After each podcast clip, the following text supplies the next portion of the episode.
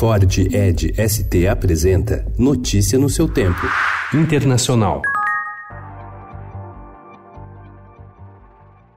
O engenheiro Pedro Ferreira, ex-presidente da Ande, a estatal de energia do Paraguai, disse em depoimento à CPI criada para investigar a venda de energia de Itaipu que o empresário Alexandre Jordano, suplente do senador Major Olímpio do PSL de São Paulo, citou o nome da família Bolsonaro em uma reunião entre representantes da Leros e da estatal. É a segunda vez que o nome de Jordano surge em meio às investigações. Em agosto, o advogado José Rossello Rodrigues, que se apresentava como assessor jurídico da vice-presidência do país vizinho, disse ter ouvido Jordano Jordano usar o nome da família Bolsonaro.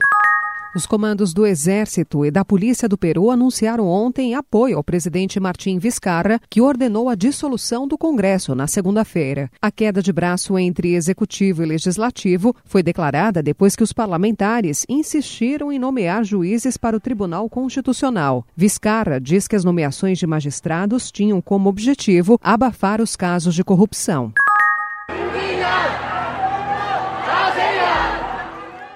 O 1 de outubro, data que marca o dia da Revolução Comunista e o nascimento da República Popular da China, foi comemorado ontem de maneira mais discreta no seu aniversário de 70 anos. O evento foi ofuscado pelo protesto pró-democracia em Hong Kong, que na próxima semana completará quatro meses ininterruptos na maior crise da história do território sob domínio chinês. A data ficou marcada como o primeiro dia em que um deles foi ferido por arma de fogo. A vítima, um estudante de 18 anos, foi atingida no ombro.